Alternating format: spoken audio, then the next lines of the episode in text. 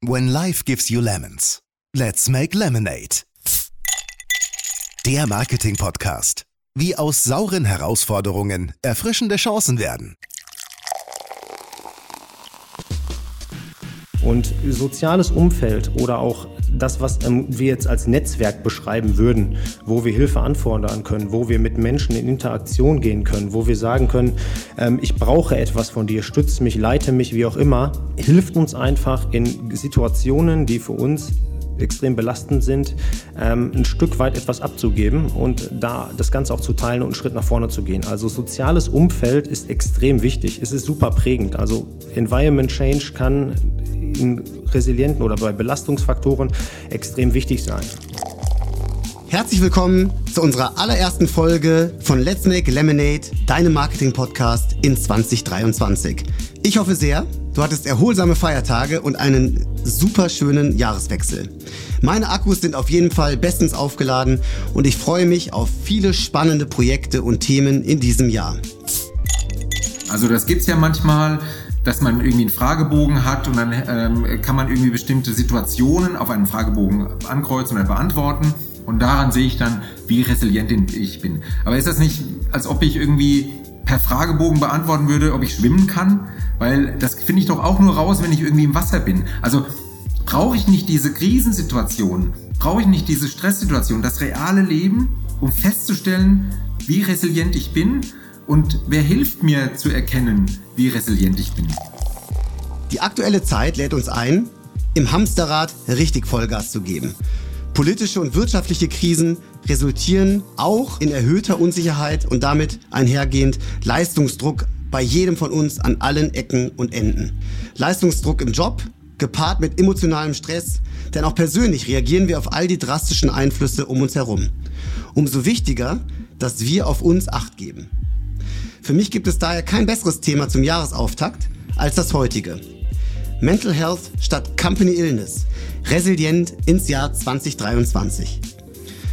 Und ich freue mich total, meine allerersten beiden Gäste und Gesprächspartner in diesem Jahr begrüßen zu dürfen. Dennis Kirspel und Holger Thalheimer. Hallo ihr beiden. Hi Benny. Hallo Benny. Ja, also freut mich total, dass ihr da seid. Ich glaube auch, ihr seid genau die richtigen äh, für dieses Jahresauftaktthema. Ähm, ich glaube, das werden unsere Hörerinnen und Hörer gleich auch äh, schnell merken. Dennis ist Berater, Trainer und Coach für Unternehmenskultur, Teamentwicklung und Resilienz. Und Dennis berät zahlreiche renommierte Unternehmen. Und umso mehr freue ich mich daher, dass du heute bei uns bist, lieber Dennis. Schön, dass du da bist. Und welches Limonadenrezept hast du uns denn mitgebracht? Für mich ganz einfach dieses Jahr. Ähm, weniger Stress und Energiemanagement und dafür mehr hin zu Persönlichkeitsentwicklung und innerer Haltung. Sehr spannend. Und ja, wer könnte besser mit Dennis sprechen als unser Chief People und Talent Officer Holger Thalheimer? Und nicht nur wegen seiner Rolle, aber auch als jemand, den zumindest ich so kennengelernt habe, der es versteht, immer wieder einen Ausgleich zum hektischen Job zu finden und äh, dies perfekt in seinen Alltag zu integrieren. Ich sage nur 15.000 Minuten in der Pelletenwelt in 2022. Also Hut ab und äh, schön, dass du da bist, Holger.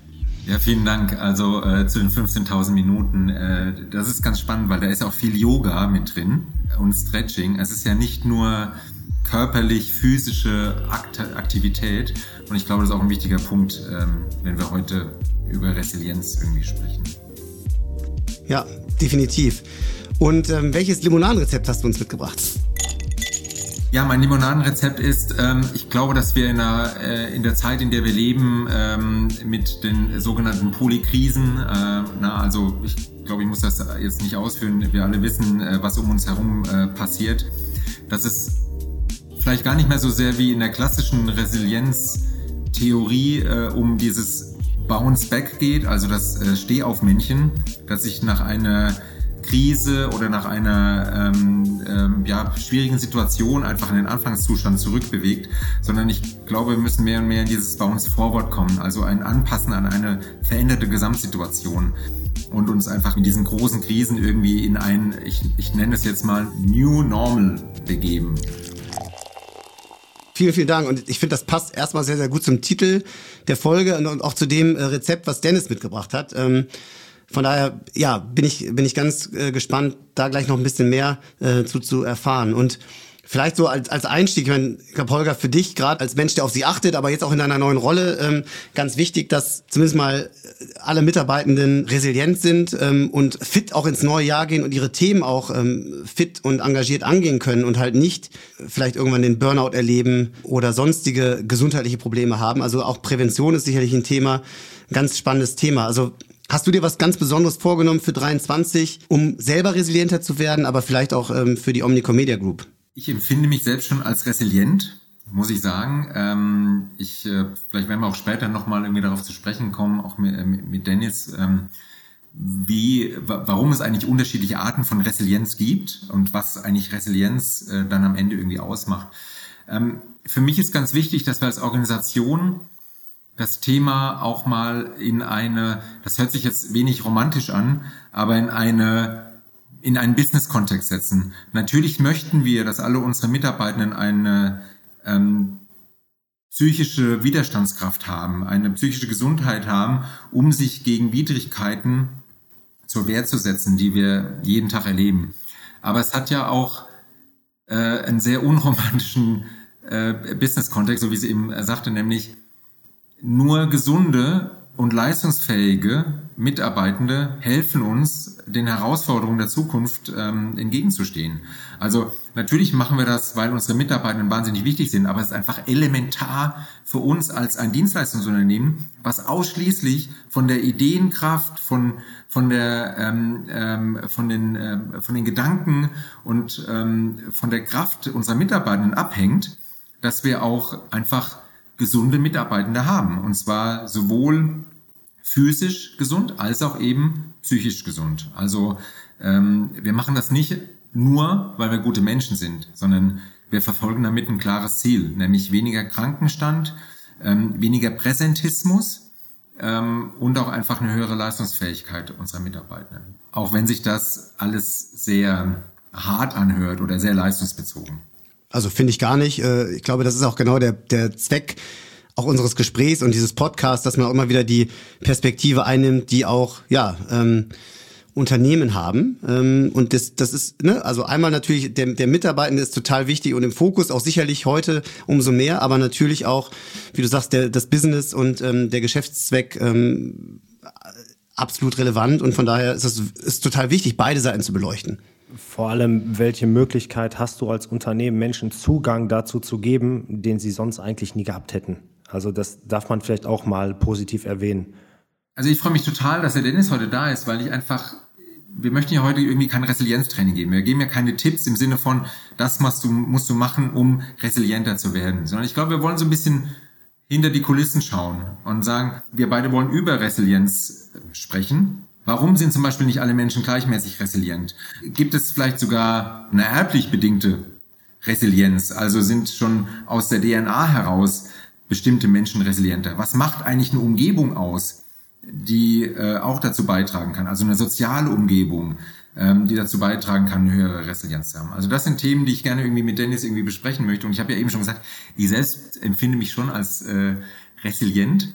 Aber ich würde einfach mal total gerne von Dennis wissen, was eigentlich ein Resilienztrainer aus der Ruhe bringt oder wo er das Gefühl hat, das ist Stress, den ich trotz aller guten Tipps, die ich für andere habe, nicht immer in den Griff kriege. Oh ja, ähm, ich würde gerne sagen, dass mich nichts mehr aus der Ruhe bringt und ich würde auch gerne sagen, ähm, dass ich durch diese Welt wandel und ein, äh, ein, ein Balanceakt auf zwei Beinen bin. Aber das bin ich leider auch nicht. Also so wie du es gerade gesagt hast, äh, bin ich als Mensch und Individuum natürlich auch individuell. Und bei mir ist es tatsächlich so, ähm, mich bringt zum Beispiel meine unfassbare Ungeduld relativ oft an meine Grenze und daran muss ich sehr stark arbeiten. Also ich bin da so, dass ich gerne mit Projekten und mit Themen, die ich betreue, unfassbar schnell vorankommen möchte und starten möchte. Ähm, nur weil ich so funktioniere, heißt es aber nicht, dass sowohl die Organisation als auch die Menschen, mit denen ich arbeite, genauso funktionieren. Das heißt, auch wenn ich sage, ich brauche bis Freitag irgendwelche Unterlagen oder wir müssen heute alle Leute irgendwie in Call kriegen, passiert das dann halt nicht immer. Und das macht mich natürlich wahnsinnig und da komme ich echt oft an meine Grenzen. Und da arbeite ich zum Beispiel sehr, sehr stark dran, weil da, das kostet mich unfassbar viel Energie und das setzt mich so unter Stress manchmal, ähm, weil ich natürlich dann auch gerne meinen Plan durchziehen würde und das in meinem Konstrukt abarbeiten möchte. Und da habe ich in der Tat noch sehr, sehr viel Arbeit vor mir. Okay, aber wenn du das jetzt so beschreibst, äh, also gibt es Faktoren, die eine Resilienz beschreiben oder gibt es bestimmte Einflussfaktoren, Säulen von Resilienz, wo man sagen kann, das hat einen großen Einfluss darauf, wie widerstandsfähig Menschen in bestimmten Krisensituationen oder in Stresssituationen agieren? Also dieses Resilienzkonzept basiert ja auf sieben Säulen. Wenn wir jetzt mal in klassisch reingehen, einfach in, in das, was Resilienz darstellt. Ähm, was sind Resilienzfaktoren? Also wir können uns in bestimmten Bereichen fortbilden, wo wir sagen, okay, das kriegen wir in den Griff. Ähm, das wären äh, Optimismus, Akzeptanz, ähm, Verlassen von Opferrolle, ähm, Lösungsorientierung, das wären Zielorientierung, Netzwerkorientierung und äh, das Thema Verantwortung übernehmen. Also das sind so die Resilienzfaktoren im Großen und Ganzen, auf denen man aufbauen kann, um resilienter zu werden. Ähm, wenn ich jetzt die Frage richtig interpretiere, ähm, würde ich sagen, dass jeder Mensch unterschiedlich stark in bestimmten Teilen ausgebildet ist. So, das ist leider von der Natur vorgegeben. Also wir haben da alle nicht die äh, vollumfängliche ähm, Ausbildung zu 100 Prozent, ähm, einfach aufgrund von Sozialisation oder von irgendwelchen anderen Themen, so dass ich da nur sagen kann, ja, es gibt Faktoren, aber die sind bei jedem Menschen unterschiedlich. Aber wenn, wenn diese Faktoren unterschiedlich sind, ich, ja. und also sie sind ja nicht alle nur, ähm, ich sag mal, angelegt als eine äh, oder erblich bedingt oder irgendwie in, in deiner Persönlichkeit angelegt. Kann man sagen, dass wir haben vorhin über äh, Peloton gesprochen und diese, äh, diese Zeit, die ich zum Beispiel persönlich äh, gerne drauf oder generell mit Sport irgendwie verbringe. Ja. Kann man Resilienz trainieren wie einen Muskel? Ja, absolut. Also wenn absolut Resilienz ist ein Muskel und es ist trainierbar und das ist ja das Interessante an diesem Konzept. Ne, also man, man kommt zwar mit unterschiedlichen ähm, Möglichkeiten, resilient zu sein in diese Welt und das trainiert sich auch über die Jahre, aber es ist ausbaufähig. Also jeder Mensch hat die Möglichkeit, an seiner Resilienzfähigkeit zu arbeiten und damit seine psychologische Widerstandsfähigkeit, was ja Resilienz im Großen und Ganzen einfach ist, zu stärken. Und ähm, da gibt's Methodiken hinter, da gibt's Trainings hinter und so weiter und so fort. Aber es ist genau das, was du sagst. Am Anfang setzt du dich nicht auf dein Peloton-Bike und reist zehn Stunden am Stück ab, sondern du startest halt mal klein und trainierst dich langsam rein. Und so wirst du halt immer und immer stärker. Und genauso funktioniert's halt auch im Sport. Und das ist ein, ein sehr, sehr guter Vergleich. Aber dazu habe ich mal eine Frage. Weil, ja. wie erkenne ich denn, wie resilient ich eigentlich bin? Weil ich stelle es mir wahnsinnig schwierig vor, mhm. das anhand eines Fragebogens zum Beispiel zu machen. Also das gibt's ja mhm. manchmal, dass man irgendwie einen Fragebogen hat und dann ähm, kann man irgendwie bestimmte Situationen auf einen Fragebogen ankreuzen oder beantworten und daran sehe ich dann, wie resilient ich bin. Aber ist das nicht, als ob ich irgendwie per Fragebogen beantworten würde, ob ich schwimmen kann? Weil das finde ich doch auch nur raus, wenn ich irgendwie im Wasser bin. Also brauche ich nicht diese Krisensituation, brauche ich nicht diese Stresssituation, das reale Leben, um festzustellen, wie resilient ich bin und wer hilft mir zu erkennen, wie resilient ich bin. Ja, absolut. Also da hast du vollkommen recht. Ich bin auch kein Fan von diesen Fragebögen. Die geben dir dann irgendwo so ein ein Rad wieder, wie so, ein, wie so eine Spider-Map und da steht dann drin, du bist zu 80 Prozent resilient auf oder du funktionierst. Ja, ich meine, was soll das? Ne? Also wir wissen auch alle, wie man solche Fragebogen ausfüllt, um da gute Werte rauszukriegen, um sich da vielleicht dann im letzten Endes nicht mit auseinandersetzen zu müssen. Am Ende kriegst du es raus, indem du es genau wie du sagst, das tägliche Leben beobachtest und dich selbst beobachtest. Das heißt, was sind Faktoren in deinem Leben, wo sind Stressoren, wo du wirklich mit etwas in Kontakt kommst und merkst, verdammt nochmal, das stresst mich gerade so sehr, das kostet mich so viel Energie, das belastet mich so stark. Ähm, wie, wie kann ich damit umgehen und warum vor allem? Also diese Bewusstmachung für bestimmte Themen ist unfassbar wichtig. Das machen wir aber alle nicht. Also wie oft ähm, sagen wir, wir regen uns über irgendwas rauf oder auf über längere Zeit aber keiner macht sich mal bewusst, was, über was regen wir uns eigentlich auf? Warum regen wir uns darüber auf? Warum hat das so einen Impact auf mich? Also wir starten schon mal mit dieser Bewusstmachung. Und ja, auch die zweite Frage äh, kann ich auch mit Ja beantworten.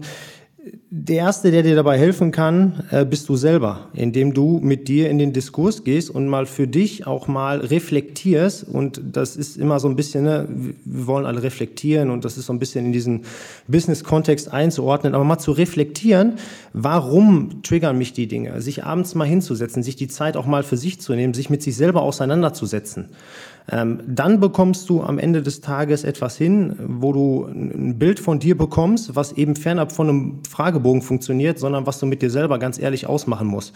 Und das hilft dir auf jeden Fall, zumindest schon mal Triggerpunkte rauszukriegen oder auch Punkte rauszueruieren, ähm, wo du dann mal dran arbeiten kannst.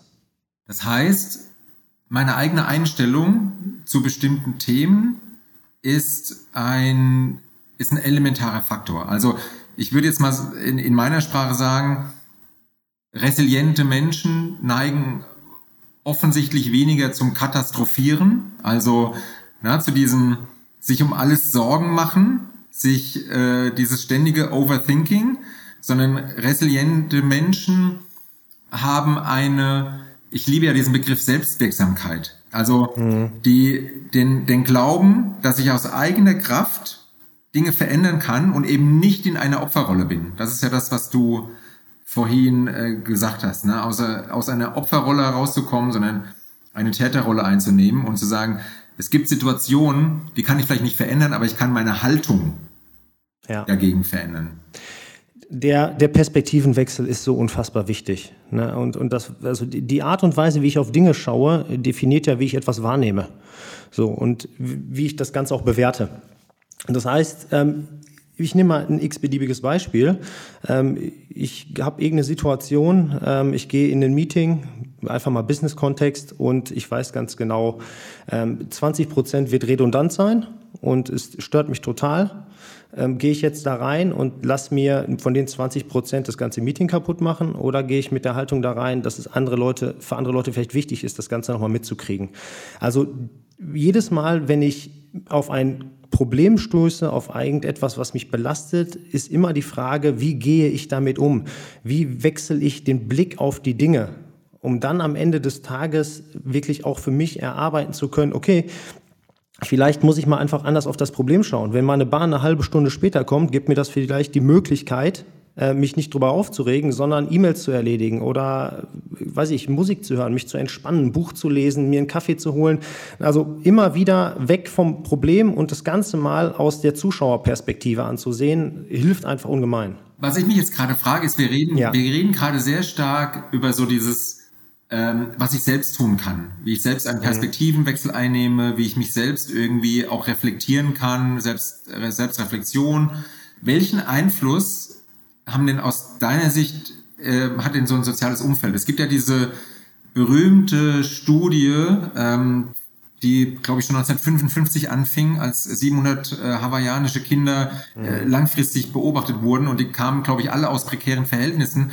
Nur einige haben es ja geschafft, eine wirkliche Resilienz aufzubauen. Und was man ja festgestellt hat, dass alle diese Kinder, die dann eben später eine stärkere Resilienz hatten, einen, eine Bezugsperson hatten oder ein sozialen äh, Umfeld, einen sozialen Anker, ähm, in dem sie sich gut aufgehoben fühlten oder dass sie gestützt und beraten hat.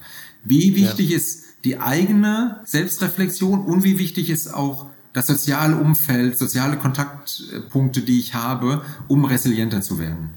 Das ist unfassbar wichtig. Also schlicht und also die Studie, die du ansprichst, ich suche den Namen gerne noch mal raus. Mir, mir fällt es auch gerade nicht ein. Das ist halt eine der, der Studien, die so ein bisschen in diesem Resilienzumfeld ähm, bahnbrechend waren. Ich glaube, ein Drittel kam heraus, haben einen Lebensweg eingeschlagen, der nicht von den, also unabhängig von den Eltern anders gewesen ist. Das waren ja prekäre Situationen mit Gewalt in der Familie und Drogen und Alkohol und allem, was da so zugehört.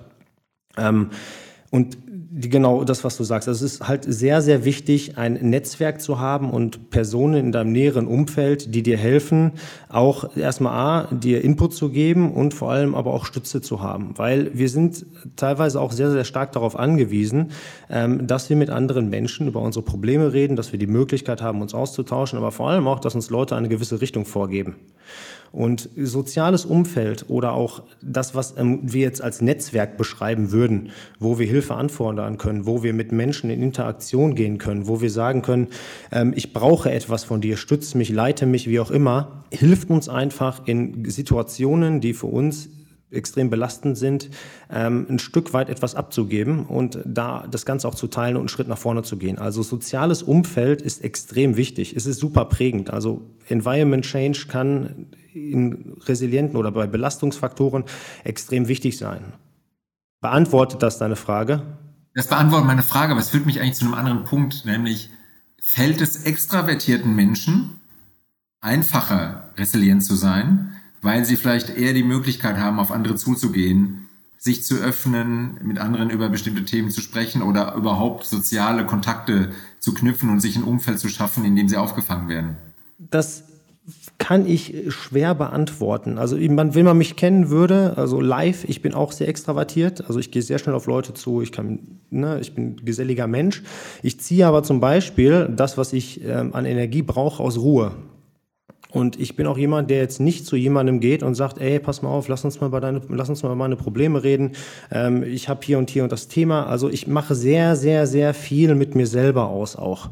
Äh, von daher kann ich die Frage nicht in Gänze beantworten. Ich glaube, dass es extravertierten Menschen leichter fällt, auf andere zuzugehen. Ich glaube aber, dass, dass Menschen, die sehr introvertiert sind, sich mit einer viel klareren und deutlicheren Auseinandersetzung mit sich selber hinterher an Leute wenden, weil die sich einfach nochmal ein paar Gedanken machen. Aber hier an dieser Stelle muss ich sagen, ähm, dass das nicht irgendwie wissenschaftlich valide ist oder sonstigem. Das ist einfach meine persönliche Einschätzung. Ja, also ich würde die Einschätzung teilen. Es ist nur, nur gerade so in den Sinn gekommen, ja, ähm, als wir darüber gesprochen haben, wie wichtig eben ein soziales Umfeld ist und vor allem auch, wie wichtig es ist, eine soziale Unterstützung anzunehmen. Es geht ja nicht nur darum, dass man äh, die sucht, sondern auch wenn sie geboten wird, ähm, auch diese Unterstützung irgendwie anzunehmen. Ich glaube, auch das ist ein, äh, ein wichtiger Teil. Also ist das ist eine Fähigkeit. Ja. Also Hilf, Hilf, nach Hilfe zu fragen ist genauso wichtig wie Hilfe annehmen zu können. Wenn wir uns und das ist so, so was, was ich immer so ein bisschen kritisiere. Wenn wir uns mal die Gesellschaft anschauen, dann haben wir überall unsere self-made Millionäre und die Leute, die es alleine geschafft haben und äh, ich gehe alleine und schaffe alleine. Nee, das ist Blödsinn. Nur, das schaffen 0,00001 Prozent der Weltbevölkerung, wenn überhaupt. Also jeder braucht Hilfe und jeder, der um Hilfe fragt und jeder, der wirklich weiß, wo er auch Hilfe bekommt, kommt nicht nur schneller an sein Ziel, sondern das ist eine Stärke. Also es ist ja wirklich eine, eine Herausforderung für mich heutzutage, zu jemandem zu gehen und sagen, ich habe hier ein Problem, ich komme mit einem bestimmten Punkt nicht weiter, kannst du mir helfen? Und davon, das ist weiß ich nicht, ob es ein Tipp ist, aber davon sich zu lösen und mal hinzugehen, zu sagen, wir haben alle unsere Fähigkeiten und Fertigkeiten und genauso haben wir alle unsere Defizite und da zu fragen und um Hilfe zu bitten und vor allem dann auch, wenn jemand zu mir kommt und sagt, hör mal, ich habe gesehen, du brauchst da vielleicht was von mir, darf ich dir was anbieten, zu sagen, ja, bitte, weil du im besten Fall gehst du gestärkt raus und du lernst was. Also das ist etwas, was man durchaus trainieren darf und, und sollte. Das finde ich total cool, weil es ist, ähm, für, aus meiner Sicht ist es auch so ein Mythos, dass resilientere, widerstandsfähigere Menschen Krisen einfach nicht erleben, sondern ich glaube, auch resiliente Menschen spüren diesen Schmerz und zwar genauso wie weniger resiliente Menschen den Schmerz in einer Krisensituation spüren, aber sie haben offensichtlich, also der Schmerz lähmt nicht so sehr oder hält einen nicht so sehr davon ab, nach vorne zu gehen, kreativ eine Lösung zu suchen, aus dieser ja. Opferrolle rauszugehen. Und ich glaube, auch, auch nach, äh, auch sich einzugestehen, dass es eben eine Krisensituation gibt, dass man diesen Schmerz verspürt, ist ja kein Zeichen von Schwäche, weil es eben auch resiliente Menschen genauso spüren. Es ist lediglich die Frage, welche Aktion ich daraus ähm, starte, oder? Exakt. Wie gehe ich damit um? Also jeder, jeder hat, ähm, also ob es im persönlichen Umfeld ist, ne, das mag ja sein, dass irgendetwas in einer Familiensituation ist, in deinem Privatleben, es kann beruflich sein.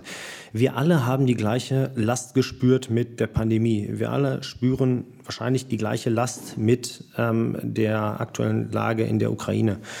Die Frage ist, bist du jetzt jemand, der sich dann auf seine Couch legt und die Decke über den Kopf und acht Stunden lang Serien guckt, bis er wieder schlafen gehen darf? Oder sagst du, okay, was kann ich jetzt tun, um die Situation für mich und vielleicht sogar die Menschen in meinem Umfeld besser zu machen.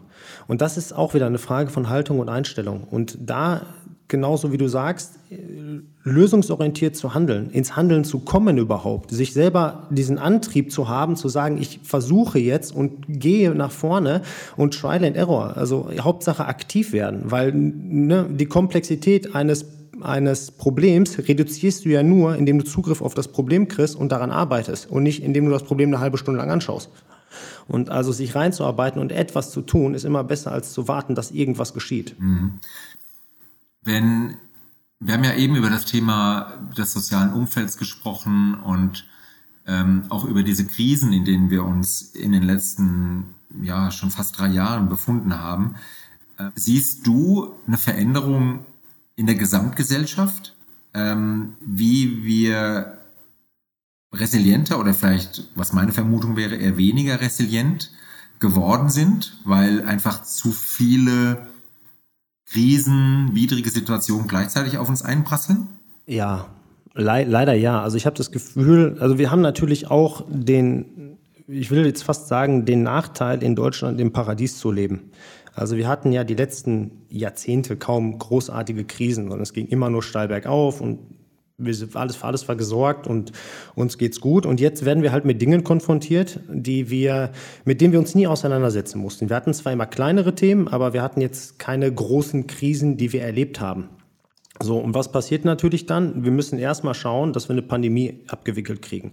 Dann kam zwischenzeitlich noch die Affenpocken, dann kam ähm, irgendeine Form von, von, von äh, Angriffskrieg, dann kam eine nukleare Bedrohung oder was auch immer dann am Ende des Tages die psychologischen Belastungsfaktoren sind, das ist dann teilweise auch einfach zu viel, weil wir uns mit unfassbar viel auseinandersetzen müssen. Und das haben wir die Jahre davor einfach nie getan sondern wir haben unser Leben gelebt und alles war in Ordnung. Und du merkst einfach, dass irgendwann, ne, wir reden ja dann auch von Energiefässern oder Sorgenfässern, irgendwann ist einfach bei jedem das Maß voll und dann bricht es raus und dann ist irgendwo Ende und dann geht nichts mehr. Und jetzt reden wir nur über Faktoren wie große Krisen. Jeder von uns hat ja noch seine eigenen Themen im, im Privaten, die unterschiedlich stark oder weniger stark belastend sind. Ähm, das muss man sich auch mal vorstellen. Also wir reden, die, die Themen, die uns von außen beigefügt werden und die Themen, die wir im Inneren haben, die sind ja so, teilweise so groß und so komplex, das bewältigen zu können. Da glaube ich schon, dass viele Menschen darunter leiden und auch einen sehr, sehr starken Abbruch in ihrer Resilienzfähigkeit erlebt haben in den letzten Jahren und einfach jetzt nicht mehr so belastbar sind und nicht mehr so widerstandsfähig. Hm. Denkst du denn, dass wir generell, vielleicht auch als Einzelpersonen oder als, als Gesellschaft, vielleicht sogar schneller aus Krisen rauskommen, als wir manchmal glauben? Also ist das nicht so eine ist das nicht im Menschen irgendwie mit drin, dass man denkt, das dauert immer ganz, ganz lang und am Ende ist man überrascht, wie schnell man vielleicht aus kritischen Situationen wieder herauskommt und auch oft, wie wenig Nachhall es auch in einem irgendwie hinterlässt. Also ich möchte jetzt nicht sagen seelisch unversehrt, aber mhm. dass man Dinge irgendwie auch schnell hinter sich lassen kann. Ähm, ich glaube, dass man vorher immer denkt, boah, das äh, ist jetzt alles ganz schlimm und oftmals ist es schneller vorbei, als man denkt. Oder äh, so wie man, wie ich früher mal gesagt habe, Nudeln und Sorgen macht man sich halt echt irgendwie immer zu viel, ne? Ja, also die menschliche Anpassungsfähigkeit ist gigantisch. Das ist, muss man einfach sagen. Also kleines Beispiel äh, aus der Natur. Wer äh, selbst Vater ist, der weiß, dass die eine oder andere Nacht ähm, mal ganz anstrengend wird, wenn man ein Neugeborenes hat so und ach, nie wieder und oh mein Gott, ist das äh, oh, Schlafmangel und ich laufe rum wie ein, wie, ein, wie ein Zombie und zwei Jahre später, ach, ich könnte ja doch noch, ne, und noch ein kleines wäre süß und man vergisst das sehr, sehr schnell, wo man war und man kommt auch sehr schnell da wieder raus. Wenn wir darüber nachdenken, wie wir am Anfang in die Corona-Krise gestartet sind, also welchen Impact das auf unsere Gesellschaft hatte, und wie wir jetzt damit umgehen, dann sehen wir, wie in welcher mög welche Möglichkeiten wir von Anpassung haben, die wir ja teilweise gar nicht aktiv steuern, sondern wir gehen einfach in diese Situation herein und bilden uns in der Situation aus. Und das ist etwas, was uns, glaube ich, ausmacht. Und ich glaube auch, das wird ähm, in den nächsten Jahren uns zugute gereichen, dass wir einfach jetzt schon diese, diese Themen hinter uns haben und die wir schon durchgemacht haben, weil das hat uns auch wieder stärker gemacht. Also wir gehen ja immer einen Schritt weiter, einen Schritt weiter. Ne? Wir, manchmal trainieren wir diesen Resilienzmuskel auch ganz unbewusst und das findet jetzt gerade statt und ich glaube, dass wir da als Gesellschaft ein ganzes Stück weit von lernen können und auch ein ganzes Stück stärker werden, auch wenn uns das jetzt gerade noch nicht bewusst ist. Darf ich ganz kurz eine Frage stellen, weil du gerade nochmal den Muskel ansprachst, Dennis, und ist so ein bisschen ähm, das, was Muskeln stark macht, wo, worüber ihr ja auch ganz viel redet, ist dann, das fragte mich gerade bei Holgers äh, Frage nach dem gesellschaftlichen Einfluss, ist dann sowas wie Social Media und ähm, ja, wirklich das Auseinandersetzen damit, ist das dann eher der, der Wackelpudding für die Muskeln? Also das, das was schädigt, weil man sich dann doch wieder mit so viel Nicht-Resilienz äh, konfrontiert sieht, die einen vielleicht selber auch ein bisschen äh, runterzieht. Und sollte man das dann tunlichst lassen? Hast du da eine Meinung? Also ich glaube, dass wir uns durchaus mit Quellen über Dinge versorgen sollten, die allerdings sehr valide sind und wir sollten auch schauen, dass wir das recht moderat tun. Was ich auf gar keinen Fall empfehlen würde, ist, wenn wir abends ins Bett gehen, die schlechten Nachrichten lesen, weil unsere Gehirnwellen verändern sich und wir nehmen Dinge mit in unser Unterbewusstsein. Das sind die Täterwellen. Das heißt, wenn wir uns kurz vorher durchlesen, dass wieder irgendwo eine Rakete eingeschlagen ist oder hier ist was Schlimmes passiert oder da ist was Schlimmes passiert, dann bildet sich das langfristig in unserem Unterbewusstsein aus und das ist ein gefährliches Thema. Ich würde persönlich sagen, nicht, macht euch schlau, lest die Sachen, also ruhig damit konfrontieren, weil das hilft uns ja auch am Ende des Tages mit diesen Themen klarzukommen. Wir müssen uns damit auseinandersetzen, um sie zu verarbeiten und dann bearbeiten zu können aber moderat. Also jetzt nicht von morgens bis abends in, in irgendwelchen Chatgruppen lesen und sich Sorgen machen und da beeinflussen lassen. Da würde ich persönlich sagen, ähm, alles mit einer gewissen Distanz und dann lieber von Quellen, wo ich sagen kann, okay, da ist auch eine gewisse ähm, eine Selektion bei und ich bekomme da nicht irgendwo ähm, irgendwas aus dem Hinterzimmer präsentiert. Mich würde vielleicht so zum Abschluss, weil wir sind ja jetzt auch am Anfang des Jahres, irgendwie auch von dir mhm. nochmal interessieren. Ja, wir haben jetzt viel darüber gelernt, dass ein Teil meiner persönlichen Widerstandsfähigkeit ja ähm, schon irgendwie auch in meinem in meiner Persönlichkeit äh, vielleicht auch erblich irgendwie bedingt ist, aber dass ich einen großen Teil auch selbst in der Hand habe, diesen Muskel zu trainieren. Wenn wir jetzt irgendwie unseren Zuhörerinnen sagen, ähm, wenn man jetzt ins Jahr reingeht, was sind so vielleicht so ein, zwei Schutzmechanismen für die Psyche, mit denen ich schaffe, einfach diesen Resilienzmuskel ähm, zu stärken, aus deiner Sicht? Was ich für mich, und das ist mein persönlicher Geheimtipp, also erstmal ist es Bewusstmachung, Ne? Also was sind Triggerpunkte, die mich wahnsinnig machen, wo ich Stress mitkriege, die mich Energie kosten? Dann, wie kann ich mit Stressoren umgehen und wie kann ich mein Energiemanagement steuern? Das ist einfach, weil wir von morgens bis abends ja auch frequentiert sind mit Aufgaben. Mein absoluter Geheimtipp ist, setzt euch mit euren intrapersonellen Rollenkonflikten auseinander. Das klingt jetzt super nerdig. Ich will das kurz auflösen. Also, also es gibt, wir, wir sind, das, das wird viel zu wenig gemacht. Wenn wir morgens aufstehen, dann sind wir Ehemann, Vater, wir sind ähm, dann irgendwann vielleicht äh, Geschäftsführer, wir sind aber in einer anderen Rolle auch Berater, wir sind dann in der nächsten Rolle, sind wir äh, Sportskamerad oder sonst. Also wir gehen über das, den ganzen Tag in unterschiedliche Rollen, passen diese Rollen zu unseren Persönlichkeiten. Also mein, mein Tipp ist, setzt euch damit auseinander, wie ihr den Tag verlebt, in welchen Rollen und passen die zu eurer Persönlichkeit.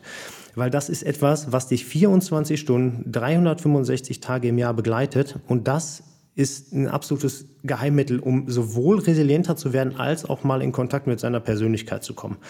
War jetzt ein bisschen mehr als ein Tipp, aber ähm, ist für mich echt unfassbar wichtig und ich hoffe, es hilft. Hast du das mal gemacht für dich und hast du das, äh, was, was ist deine Bewertung? Es ist unfassbar schwierig. Also, wenn du, ich, ich kann es mal einfach ganz plastisch aufmalen. Ihr nehmt einen Zettel und einen Stift und dann malt ihr in die, in die erste Spalte, malt ihr alle Rollen, die ihr über den Tag habt. Also das können fünf sein, das können aber auch 25 sein. Ne? Du wechselst die Rollen ja auch. Du wechselst ja sogar die Rolle, wenn du den Meetingraum wechselst ne? oder wenn du mit einem anderen Kollegen sprichst. In die zweite Rolle, ähm, in die zweite Reihe guckst du mal, ist es eine Rolle, die dich mit Energie auflädt oder ist es eine Rolle, die die Energie wegnimmt? Und in die dritte Spalte schreibst du mal rein, wie viel Zeit verbringst du eigentlich in dieser Rolle? Und das ist ein Eye-Opener, weil du ganz oft siehst, oh mein Gott, da bin ich zwei Stunden in einer Situation oder in einer Rolle, in der will ich überhaupt nicht sein. Und was kannst du dann, du eigentlich dann tun, um aus dieser Rolle rauszukommen? Und das ist, ist wirklich ein echt interessantes Thema und von da an dann immer weiter und weiter. Aber es sind ja nicht nur die beruflichen, ne? Es sind ja, wie, wie du gesagt hast, alle Rollen, nee. die ich irgendwie einnehme. Und ähm, finde das super spannend, weil ich glaube, gerade in der Remote-Situation, in der wir oft arbeiten, vermischen sich diese Rollen ja auch und sind teilweise irgendwie gleichzeitig. Und das macht halt so echt kompliziert auch, ne? Absolut. Du sitzt ja am, am Schreibtisch und dann kommt, also gerade Corona-Zeit, ne, oder auch Kind ist krank, dann kommt dein, dein kleines Mädchen rein und möchte halt mit dir spielen. So, bist du jetzt in der Rolle, dass du die, dieses Gespräch unbedingt zu Ende führen willst, oder bist du jetzt in der Rolle des Vaters, der unbedingt auch mit seiner Tochter ähm, spielen möchte und der ja auch nicht das Gefühl geben möchte, du bist jetzt gerade weniger wichtig als das Telefonat, was ich habe. Das heißt, hier ist ein gigantischer Konflikt der ist nicht leicht zu lösen, aber da ist ein Konflikt, der dich vielleicht im Inneren jetzt äh, emotional nach oben treibt. So und sowas zu verstehen und zu sagen, wie gehe ich damit um äh, und das auch vielleicht mal in einem Gespräch durchzuholen mit einem mit einem anderen Menschen, mit einem, vor allem auch mit mit den kleinen Menschen. Ne? Das ist so wichtig ähm, und zu verstehen, wie das Ganze funktioniert. Das ist für mich ähm, eine eine der großen Lehren der letzten Jahre gewesen. Super spannend. Vielen Dank. Total. Holger, hast du noch Punkte? Sonst hätte ich äh, eine kleine Abschlussfrage, äh, die, die ich an der Stelle ganz gerne einfach mal ein kleines bisschen modifizieren würde zu dem, was wir vielleicht äh, abgesprochen haben. Aber ich kann doch, äh, Benny, ich kann unter Druck nicht arbeiten. Bitte keine Veränderung. Ja, weiß ich, weiß ich. Jetzt sei doch mal ein bisschen widerstandsfähiger. Ähm, also Holger, wenn du jetzt nichts dagegen hast äh, und nicht weitere Punkte in deinem Kopf hast, die du Dennis unbedingt noch fragen möchtest, ähm, würde ich tatsächlich euch einladen zu unserer Abschlussrubrik The Sweetest Lemon. Vielleicht so im Gespräch ist mir gekommen, eine kleine Modifikation würde ich ganz gerne machen. Und Holger, du hast es so schön gesagt, dass der Einfluss der Gesellschaft ähm, auf uns als Mitarbeiter, als, als Mensch äh, so, so wichtig ist. Und ähm, da meine Frage, was wäre so aus eurer Sicht die Sweetest Lemon, aus eurer Sicht das Top-Instrument oder auch das Top-Mittel, was, was ein Arbeitgeber ähm, ein Unternehmen übernehmen kann als, als diese gesellschaftliche Rolle, als diese Mutter- oder den Vaterersatz, ähm, um den Mitarbeitenden noch resilienter zu machen und ihm einfach mehr Kraft zu geben, um einen guten Job zu machen, aber auch ein glücklicher Mensch zu sein. Das ist total, also aus meiner Sicht total wichtig und äh, es ist essentiell. Ich habe das schon zu Beginn gesagt. Wir haben an der Stelle tatsächlich eine Verantwortung. Es gibt ja eine kausale Kette. Und die kausale Kette heißt, dass aus Stress irgendwann auch viel kritischere, weitergehende, ernsthaftere Erkrankungen entstehen können. Also Angststörungen, Depressionen, ähm, vielleicht sogar wirklich ähm, körperliche Leiden, ähm, Herz-Kreislauf-Erkrankungen ähm, etc. Also das alles entsteht ja aus Stress. Also wenn wir sagen, wir haben eine Vorsorge oder wir haben eine Fürsorgepflicht als, als Unternehmen, dann müssen wir auch stark in die Prävention gehen. Weg vom Pflasterkleben hin zu frühzeitig Hilfestellungen anbieten, ein, mhm. ein Umfeld, ein soziales Umfeld zu bieten, in dem man eben diese Dinge, über die wir gerade gesprochen, äh, gesprochen haben, in dem man sich auch öffnen kann, in dem man bewusst über Stress auch spricht. Und zwar nicht in einer in einer angstvollen Umgebung, sondern in einer offenen, in einer transparenten Umgebung. Ähm, Angebote zu schaffen, in dem, weil wir, wir sind ja alle keine Experten, dafür gibt es Menschen wie Dennis, aber Angebote zu schaffen, ähm, wo sich jemand öffnen kann. Das ist einfach total wichtig. Wir stehen da gerade am Anfang, also im Moment kleben wir noch Pflaster, aber wir gehen den Weg hin zu mehr Prävention.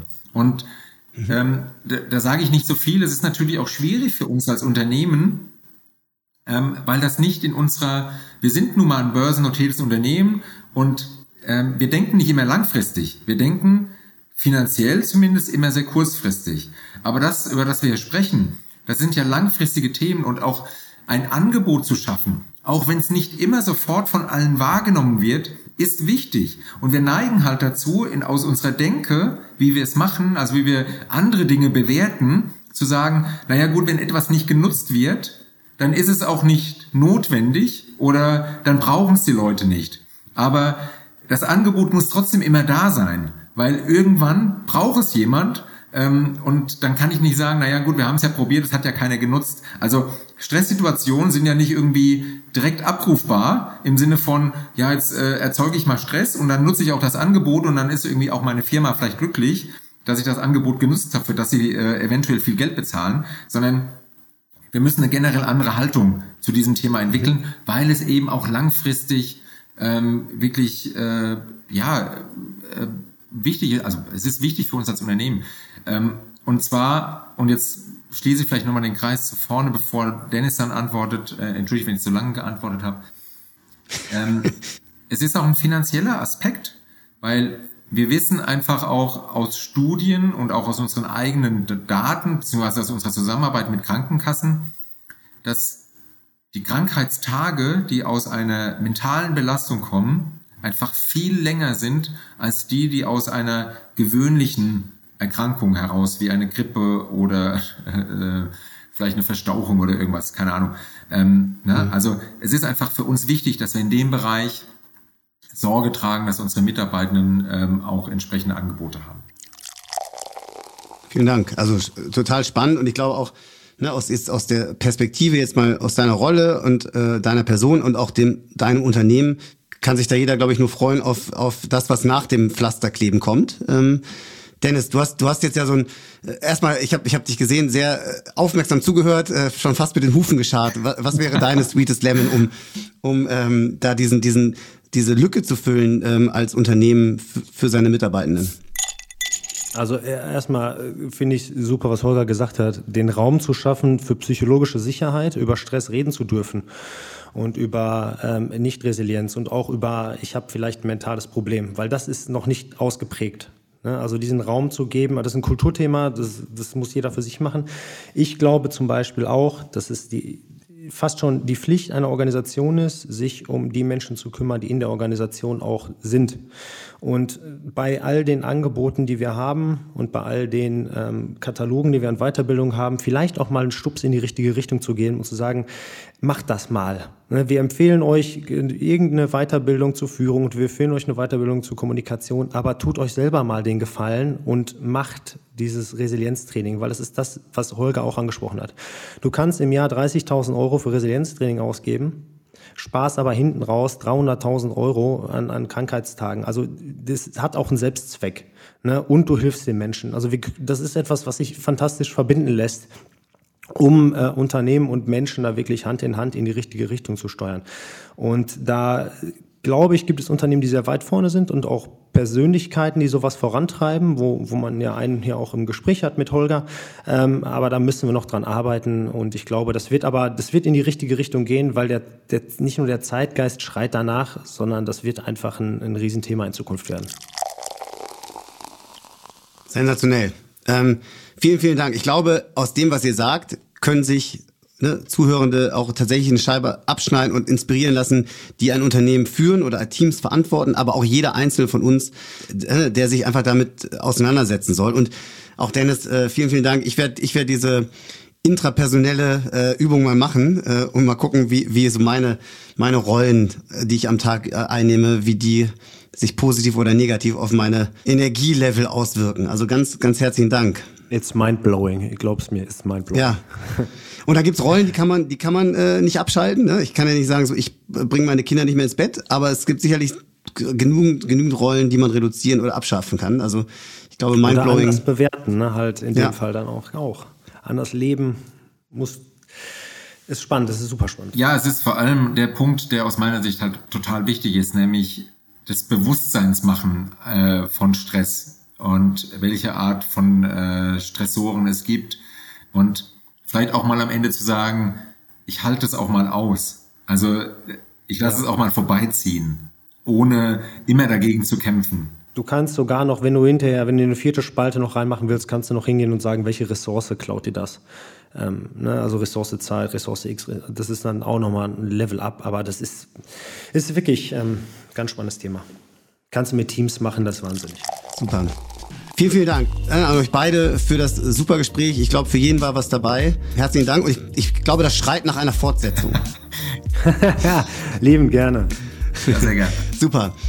Ja, und auch äh, an dich, äh, liebe Hörerinnen, liebe Hörer, ich glaube, ähm, und meine Hoffnung ist ganz groß, dass da was für dich dabei war, dass du ähm, dir dieses Gespräch wirklich zu Herzen nimmst ähm, und was draus machst. Ähm, ich glaube, das wird dich gestärkt in ein sicherlich aufregendes, aufreibendes, ähm, spannendes Jahr 2023 bringen und tragen. Wenn du Feedback hast, wenn du weitere Fragen hast auch zu dem Thema, äh, melde dich jederzeit gerne. Ich denke mal, Dennis steht da sehr, sehr gern zur Verfügung.